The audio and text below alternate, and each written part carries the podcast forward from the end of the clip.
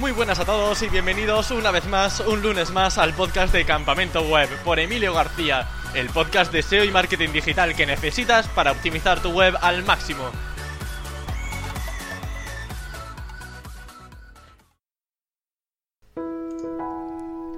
Cuando hablamos de experimentos sobre SEO, siempre nos llama la atención porque estamos hablando de factores sobre el resultado que están basados en un caso práctico y en un caso real. Y también comentar algunas técnicas desde el punto de vista más black hatero, porque justamente el invitado eh, forma parte de Team Platino, ha sido también profesor en, esta, eh, en este curso de formación sobre posicionamiento web, enfocado un poco más al black hat. Y estoy deseando escucharle, estoy deseando ver qué nos tiene preparado y sobre todo cuáles han sido esos resultados de esas experimentaciones que ha realizado previamente. Vamos a hablar sobre herramientas de Black Hat SEO, vamos a hablar sobre resultados de experimentos eh, realizando White Hat SEO y un poco de todo para aprender un poco más sobre este maravilloso mundo del SEO.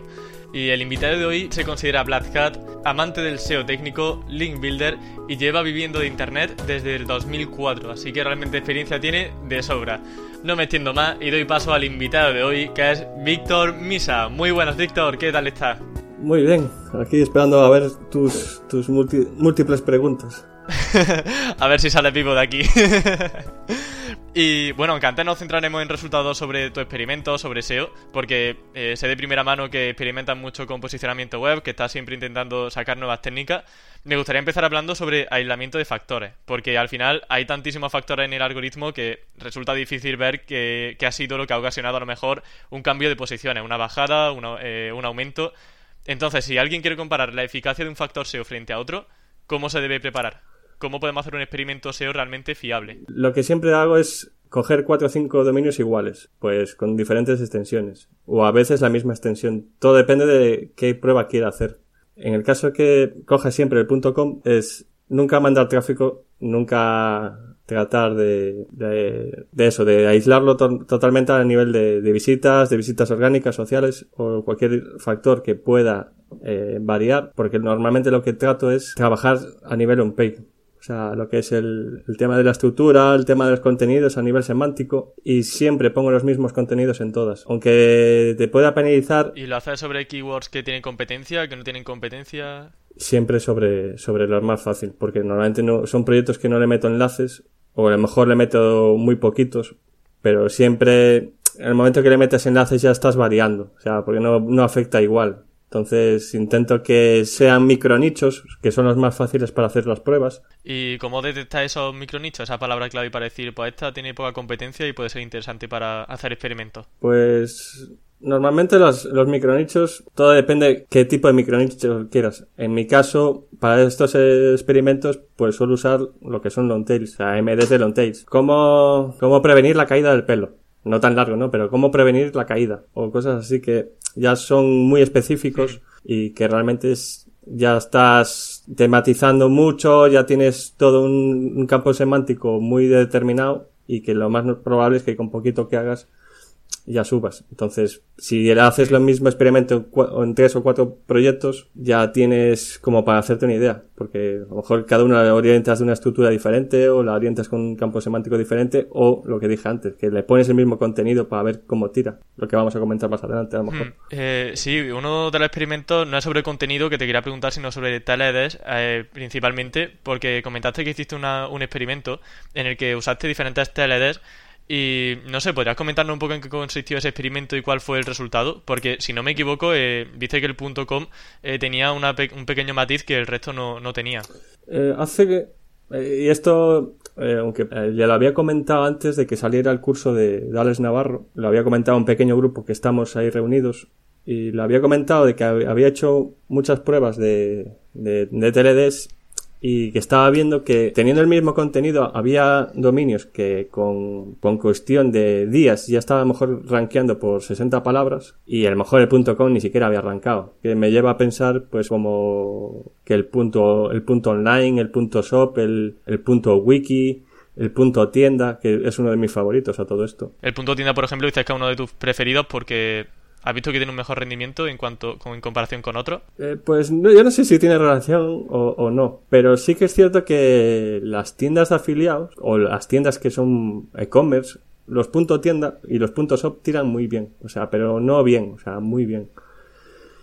Y después otro, pues el punto online, pues eh, también es de mis favoritos. El punto wiki es uno de mis favoritos. El punto app que salió hace poco eh, se está convirtiendo en uno de mis favoritos. Pero mm, si tuviera que quedarme con uno, seguramente me, me, quedaría con el punto tienda o el punto wiki. Perfecto. Y bueno, recuperando un poco todo el tema de tu documentación en Twitter, porque he estado revisando para algunos casos de éxito que has tenido.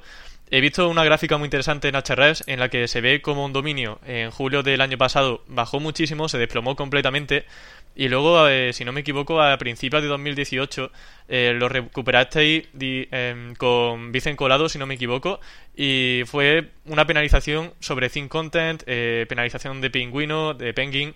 Em, ¿Cómo se realizó toda esa limpieza de la página web para conseguir de nuevo despuntar en cuanto a tráfico? El problema que tenía la página es que en su momento pues sí, es lo que todo lo que todo lo que dices. aparte, pues aparte de Think Content tenía las, lo que son las paginaciones todas en, en, index. No tenía una estructura clara, no tenía un interlinking claro, no tenía fallos por a nivel on-page por todos lados. Entonces lo que se hizo básicamente fue rehacer toda la página, pero no ya no los contenidos, sino rehacerla entera. Y ahí es donde lo que hice fue una se hizo una estructura vertical, atacando temáticas de la, de la categoría, pues era, era un poco un formato multinicho, pero se hizo una, una, estrategia un poco vertical, no tanto de silo, sino más bien vertical. Para aquellos oyentes que no sepan muy bien la diferencia entre una estructura silo y una estructura vertical, ¿cuál sería la principal diferencia? Pues la vertical, lo que es, viene siendo el, el interlinking propio, no conecta con otras categorías, o sea, va hacia, va hacia abajo, diferentes. Y luego también otra gráfica muy interesante es una que comentas con Sistrix en marzo de 2018, que se ve como despunta ya está completamente. No es que recuperase ahí el tráfico, sino que lo multiplicasteis. ¿Cómo se consiguió en este caso la, esa, ese aumento? Esa, esa página era un e-commerce. El problema que tenía es que lo que es los enlaces no se trabajaron bien, porque el, el problema que veo yo en muchos proyectos, que pues que el, quien le hace las, las campañas es que hay una pequeña sesión de apuntar todo a la home. Y cuando tienes un e-commerce que a lo mejor tiene cuatro o cinco niveles, eh, la autoridad eh, no se puede pretender que, que, un foro tire toda la autoridad a, a, a, un, a, lo que es una home. O sea, la, la, la, la autoridad que transmite es muy, muy baja. Claro. Hay que diversificar un poco, ¿no? Categoría, eh, alguna entrada de un post. Sí, a mí me gusta mucho la variedad. Eh, bueno, ya de hecho ya lo sabes, que me gusta mucho la variedad y, y suelo atacar todo por todo, pero sobre todo a nivel de clusters, no a, nivel de meto aquí un enlace y después allí otro, no.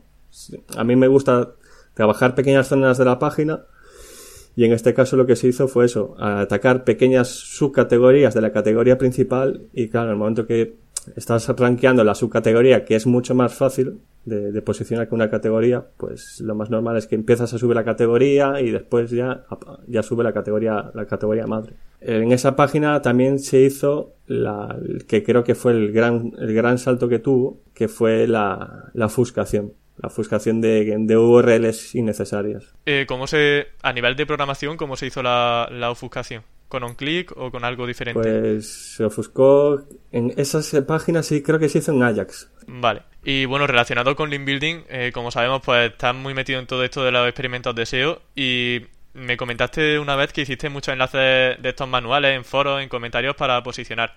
¿Funcionó ese experimento? En ese proyecto sí. De hecho, yo sigo apostando que los enlaces de foros son muy, muy interesantes. Y de hecho los sigo recomendando y los sigo haciendo. Y, y cierto es que en su día los dejé de hacer porque, a ver, yo tenía, tenía muchos proyectos grandes en el 2012 y el pingüino se me lo llevó todo por delante. Dejé de hacerlos y, y lo que quería decir es que cierto es que los volví a retomar pues gracias a, a gente como David Vallaseo, Mark Krells, que sí que me dieron una pequeña vuelta de hoja al tema este y gracias a ellos los volví a retomar y sí que a día de hoy los veo como algo que no debería faltar porque una, son naturales, dos, a veces pueden llevar tráfico y tres, incluso hasta ventas. Así que los veo. ¿Cuál fue esa vuelta de hoja que, que te hizo cambiar un poco la perspectiva a la hora de hacer enlaces? La, el cambio de hoja fue que el, el problema que teníamos más bien los de la vieja escuela, que a lo mejor no estábamos tan bien formados de aquella, es que cuando hacías enlaces eh, tirabas mucho de anchos o mucho de o mucho de palabra exacta o siempre hacia las mismas zonas y al final lo que tienes que entender es que la creación de enlaces lo, que, lo más importante es la naturalidad o sea tiene que ser Mm. muy variado no siempre lo mismo y, y tampoco es necesario la, la, la manía que hay de, de meter el ancho exacto. Con un buen con un buen párrafo semántico puedes arrastrar muchísimo más simplemente con que el ancho sea pues comprar aquí, clic aquí, eh, cualquier cosa. Hmm. Háblame un poco sobre los nofollow, porque creo que son un poco los más desprestigiados en, este sentido, pero ¿tú has visto que puedan tener un buen efecto si, por ejemplo, son numerosos? Yo hasta ahora nunca vi una... A ver, tampoco soy ahí... No soy una agencia. Al fin y al cabo soy, soy uno más en, esta, en este mundillo. Pero nunca he visto una penalización por tener el 80% de enlaces no follow. Pero en cuanto a crecimiento de, de rankings, ¿tú has visto que los enlaces de nofollow ayuden a posicionar, traspasan autoridad? Traspasar autoridad no, no traspasan. Pero... Pero no deja de ser un enlace, es una mención a tu página. Por tanto, tú recomiendas que aunque haya un enlace en un follow, se, se realice. Sí, porque parte de la naturalidad. O sea, no es natural tener 100% de enlaces do follow. Tampoco es natural Yo- tener 100% no follow. Lo, lo suyo es que sea variado. Vamos a poner el caso de una página web que solo tiene enlaces nofollow en un 100%. Vamos a ir al caso extremo. Esa página web, por, ese, por esas menciones, ¿tú recomendarías que... Tú, tú creerías que sería posible posicionar solo con enlaces nofollow? Hombre, yo creo que depende del nicho. Eh, yo qué sé, si por ejemplo estás atacando un micronicho, lo veo posible. Porque cierto es que llega un momento que a lo mejor sí que necesitas un pelín de autoridad para pasar a otros. Pero tampoco a día de hoy lo veo tan, tan importante. De hecho, y espero que no me nadie me tire los pelos, pero yo cada 10 le veo menos, menos peso y no es algo que le tenga ya tanta, tanto aprecio como hace años. O sea, hace años sabías que con, con meter 50 enlaces tal ya estabas arriba. A día de hoy, pues tienes que cuidar mucho más otros, otros aspectos. Sí, cuanto a experimentos con enlaces, ¿cuál es el que más te ha sorprendido? Que se te haya quedado grabado en la mente. Pues fue uno que, que hice hace poco y de hecho lo comenté en Twitter y fue hay varias páginas que te dejan hacer enlaces y lo- bueno creas un artículo y lo publicas pero es un no index o sea nunca nunca indexa el experimento que hice fue tratar de indexarlo con o sea forcé la indexación que sabía que no iba a indexar y le metí un le metí un par de enlaces externos. El resultado fue que la página, la, la- la- el money site, empezó a subir por, por, por esa autoridad que le mandé desde el no index. Y, y bueno, hablando con, con César Aparicio y otros más en ese hilo de esa conversación, pues al final te dicen que aunque no esté indexado, obviamente estás transmitiendo autoridad. Qué casualidad, mira, eh, es que es increíble porque tengo aquí un grupo de SEO en Skype y justo antes de llamarte en la entrevista eh, dice Guillermo que además es de Hola SEO, estuvo, eh, bueno, había aquí como un pequeño debate y la, el debate fue justamente si una URL no index transfiere el mismo PageRank que, que una que está indexada. En este caso no sabemos si a lo mejor es igual, pero sí que vemos que efectivamente si tiene no index follow, ese follow al final Mm. eh, va a permitir que pueda traspasar autoridad y si lo potencia, como tú comentas, con otro enlace entrante, eh, pues se puede ver beneficiado. Mm. Sí, es que si te paras a pensarlo, es como cuando, pues en la, la- suponte, una página de tu propia página de contacto o, o aviso legal o etcétera recibe un enlace externo. O sea, no, index, no está indexado, pero sabes que la autoridad se está repartiendo por, lo- por los demás enlaces que, que figuran en ese contenido o donde sea. De hecho, uno de- a ver, es que hago- siempre hago muchas pruebas, pero me, mon- me monté, eh, me monté en total, en otra de, las- de las pruebas fueron seis, seis páginas de PBN en no index, URLs ocultas. Y fue meterlas y subió para arriba cagando leches también en otro proyecto. No, no tanto, no tanto cagando leches en el sentido de que, como a lo mejor puede eh, en, otra- en otras páginas con, que están indexadas. Porque al final Mm. eh, es lo de siempre. Tú necesitas tráfico, necesitas que ese artículo ranquee por palabras para que ese enlace, ese enlace valga más. Como no tiene ese peso, simplemente es la autoridad que recibe y un poquito lo que te da. Sí. Y vamos a pasar un poco, vamos a dejar ya el tema del link building, que creo que ya lo hemos tocado bastante bien, y vamos a hablar un poco sobre formas de autopromoción masiva en Facebook u otras redes sociales. Mm, sé que no hay mucha herramienta a lo mejor para poder variar, pero sí que te he visto en alguna ocasión mencionar alguna herramienta como Tiger Post, que el nombre lo pondré en el blog. ¿Podrías comentarnos alguna otra forma o en qué consiste Tiger Post? El, el Tiger Post eh, en su día lo usé bastante y me parece una herramienta muy buena que la presentó eh, Chuis en una ponencia, creo que en el SEO Plus del, del año pasado.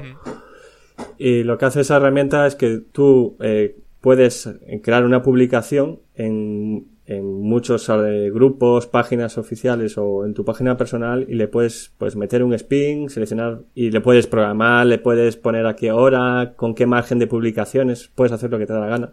Tiene mucho margen y, y la verdad que para, para ciertas cosas está muy bien. No solo para afiliación o para publicar de vez en cuando algo, sino también que con otras técnicas que hay puedes mandar pues URLs de tu, de tu proyecto de forma constante para el modo recordatorio. Y, y eso es un poquito lo que hace. Y de hecho es gratis. Lo mejor que tiene es que es gratis, que es lo que nos gusta a los templatineros. Pero... ¿Y cómo se hace esto que has comentado de hacer la, eh, la publicación en Facebook automáticamente de tu, de tu artículo? Eso es con otra, con otra técnica que, que en su momento la enseñé en, la enseñé en Team Platino y es básicamente lo que haces es que tú scrapeas, claro, es que no es usando, no es usando Tiger Post, sino que es con, otro, con otra, otro sistema. ¿Se puede mencionar ese otro sistema? O... Sí, eh, básicamente tú con Screaming Frog sacas todo el listado de URLs, lo, lo copias uh -huh. y después desde el propio WordPress y con el, el PageNetter Pro, el, bueno, lo configuras que eso ya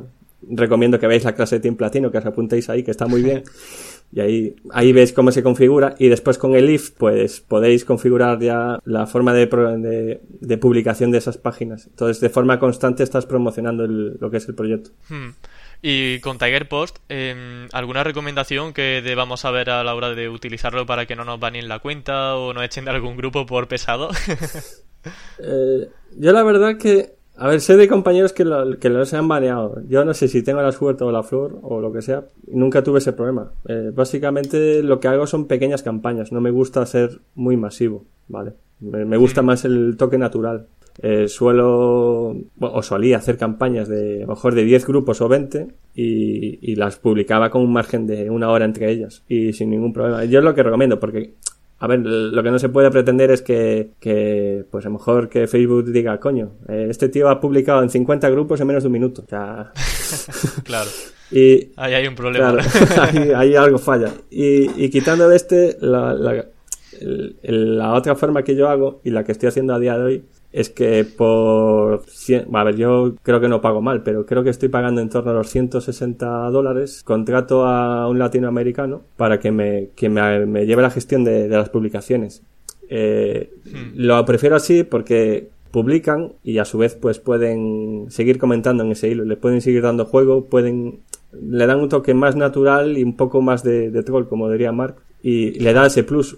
Después tú dices, coño, pero es que a lo mejor te publica muy poco. Pero es que el, lo bueno es que siempre tienes que dar, rizar un poco el rizo. Porque si tú le pagas una cantidad, a lo mejor se te duerme. Entonces yo lo que hago es darle beneficios. En plan, si recibo más de tantas visitas, te pago un tanto más, un porcentaje. Si haces más de X facturación, pues también te pago un poco más. Claro, algunos incentivos para... Sí que lo haga mejor. Como los futbolistas, mm. igual. y otra de las herramientas muy interesantes eh, es la de Gephi, que la comentaré también en el blog de Campamento Web.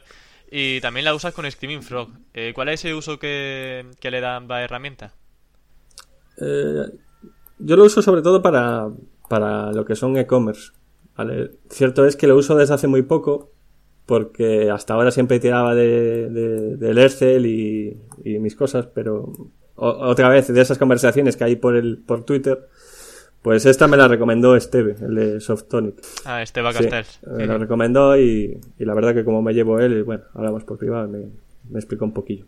Entonces lo, lo que para la gente que no lo sepa básicamente lo que hace es que tú extraes la información de, de Screaming Frog y, y ves un poquito cómo está a nivel interno la página hacia dónde enlaza puedes ver las densidades a simple vista, las densidades, eh, qué URLs son más enlazadas, ves un poco las matrices y... O sea, un puede ser un buen complemento, ¿no? A Skimming Frog. Al final, cada una forma de visualizar un poco toda la arquitectura de la página web, si no me equivoco, de, eh, con la herramienta de Gephi. Para mí, a día de hoy, es vital. O sea, a lo mejor hay otra herramienta mejor, no lo sé. Pero lo de siempre, es gratis. Entonces, como es gratis, podemos... claro. Puedes hacer montón de URLs, puedes ver perfectamente cómo está montada la página y, y a nivel visual me, a mí sinceramente me parece la mejor herramienta que, que tengo para a día de hoy trabajar en un e-commerce. Genial.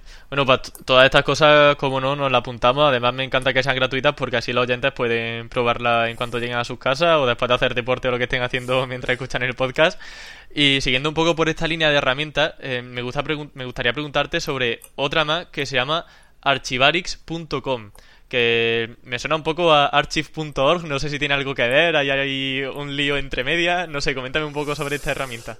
Eh, la diferencia que hay es que en Web Archive tú entras y ves la página y te bajas el contenido, pues copy-paste o con alguna otra herramienta que, hay para extraer el contenido. Eh, a veces es un poco mm, tedioso, otras veces te da fallos. Entonces, no me, no me, me gusta para ver un poco el pasado de la página, pero no me termina de, de llenar. Entonces, eh, como buen templatinero, esta herramienta, aunque sea de pago, me permite montar páginas de PBN muy rápidas. Y... Bueno, hay una versión gratuita, si no me equivoco, también. Creo que, creo que sí. Es que yo la cogí de pago. Con poquitas URLs, pero sí. Sí, eh, básicamente es eh, que tú escoges la, las fechas de, de, esa página, pues ya que sé, desde el 2012 hasta, hasta el día de hoy, y quitas todo lo que, haya, que haya tenido esa página. Para una PBN rapidita, está genial. Otro uso no lo veo.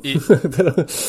es, ¿Realmente puede ser sacar el contenido original de una página web o eso no se puede hacer? Sí, sí, o sea, puedes quitar todo. O sea, puedes extraer las imágenes, el, JS. el uso realmente es muy potente.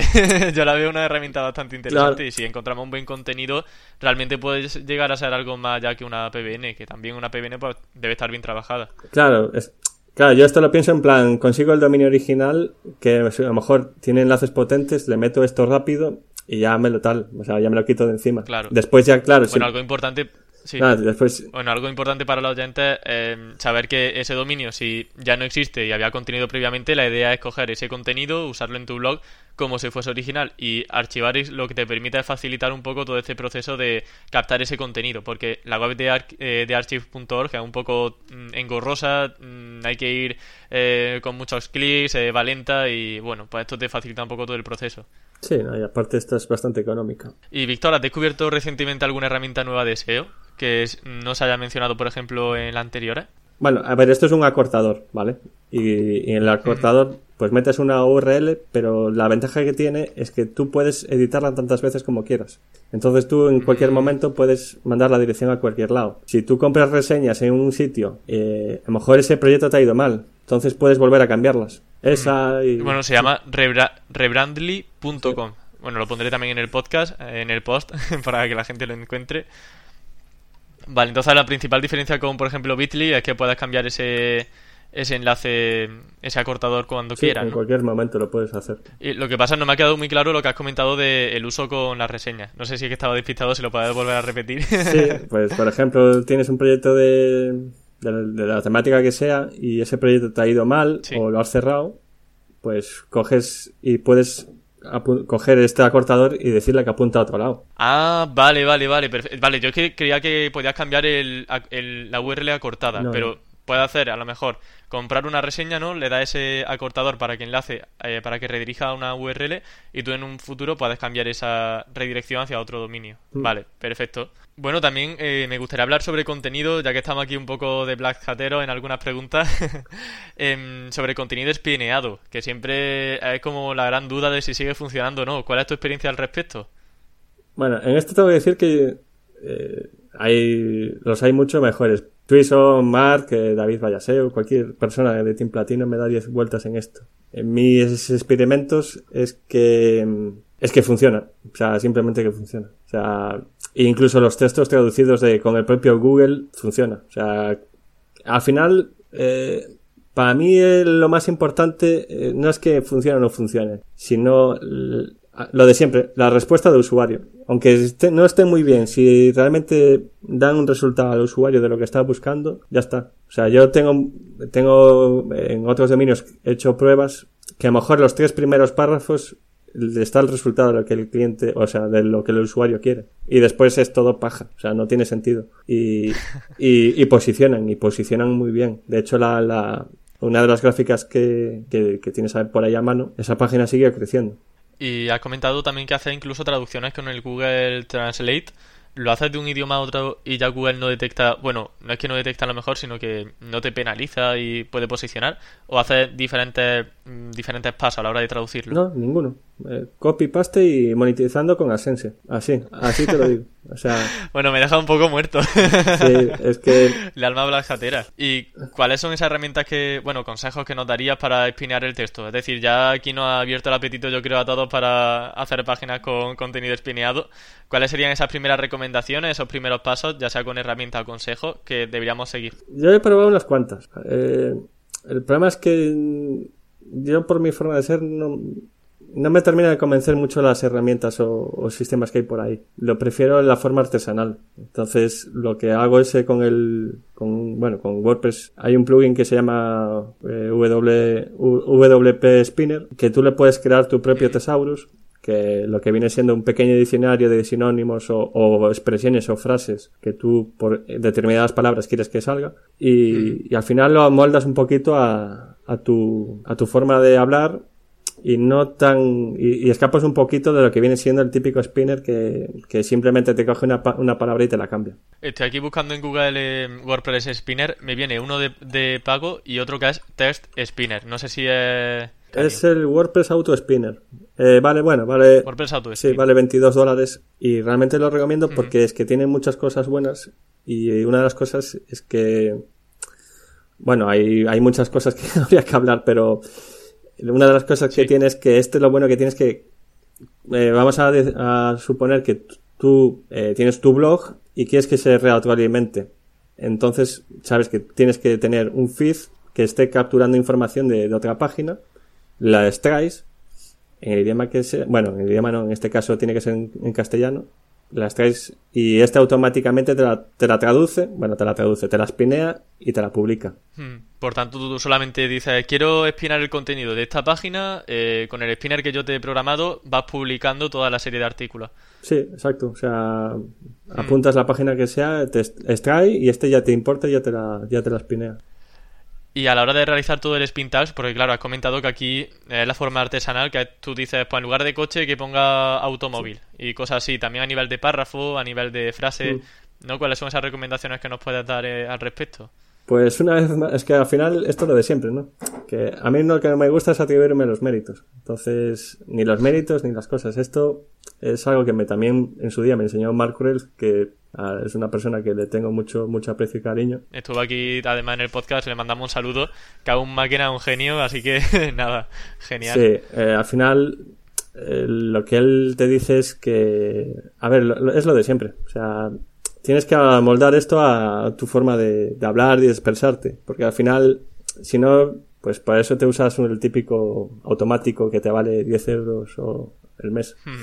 Entonces, mis consejos es nada, intentar siempre usar no, a, no a, lo que viene siendo palabras, sino más bien frases. O sea, vale. porque si lo usas por palabra, pues ya sabes, coche, eh, automóvil, vehículo. Eh, ahí te quedas. Entonces, a nivel de frase. Claro, a nivel de frase. Claro, a nivel de frase siempre es más. Lo adaptas un poquito más a ti. ¿Y cuáles son los últimos eh, experimentos que has hecho?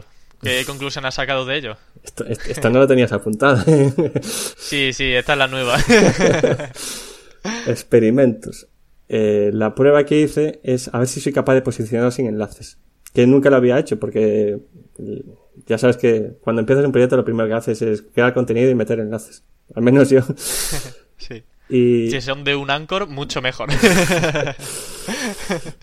Hay autopromo para mi equipo. Yo no puedo decir nada que después me riñen en los eventos, tío.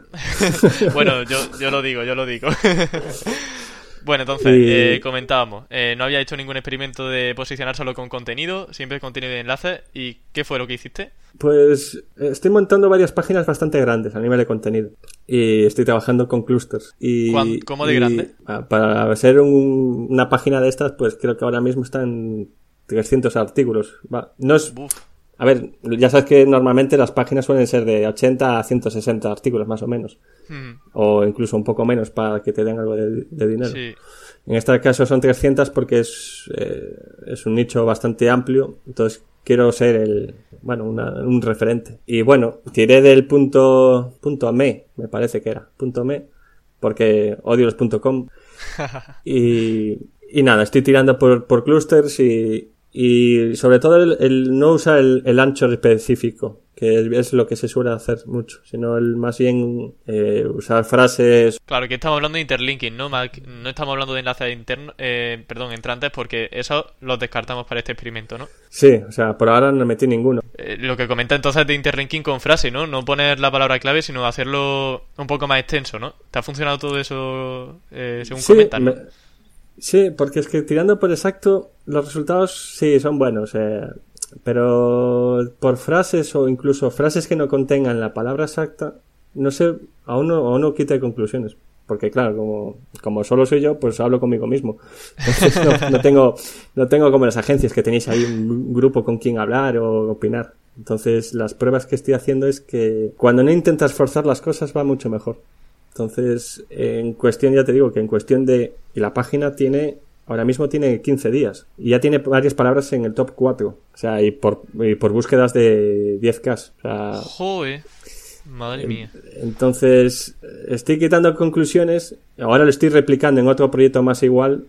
Siguiendo más o menos el mismo patrón y, y ver por dónde tira. Pero sí que por eso antes decía que soy partidario de los enlaces, porque de hecho es de lo que vivo, porque hago campañas para empresas, pero cada vez estoy tirando más hacia la natural y hacia la lógica de las agencias que, bueno, de las agencias no, de las empresas que estoy llevando. El gran fallo que estoy viendo es eso, que se, tiende mucho a, tirar de palabra exacta. Y al final, la conclusión que, que, estoy sacando, que creo que lo hablaste con Madre Superior hace poco del tema de, del contenido, los enlaces de interlinking y todo eso, sí, es que, eh, y espero que no meter la pata, porque no me gusta meter la pata. Yo me baso siempre en experimentos, ¿no? Pero cuando decimos es que, que, un anchor como tal posiciona, eh, o sea, hablamos de interlinking, yo creo que no es tanto el, el anchor, sino el campo semántico que lo rodea. Hmm. Y no es necesario que la gente haga clic ahí, porque no, eh, si, si tu página está posicionando, tú sabes que ya tienes autoridad. Si estás más arriba, esa página tiene más palabras ranqueadas y todo el rollo. Pero el enlace como tal lo puedes poner arriba de todo o abajo. La diferencia es que cuando tú lo pones arriba es porque tú intentas que el usuario haga clic ahí, hagas más paginación y no tengas ese rebote. Pero no por eso yo creo que el enlace va, a valer más o menos, sino puede estar abajo y te va a transmitir lo mismo. Y, y eso ya te digo que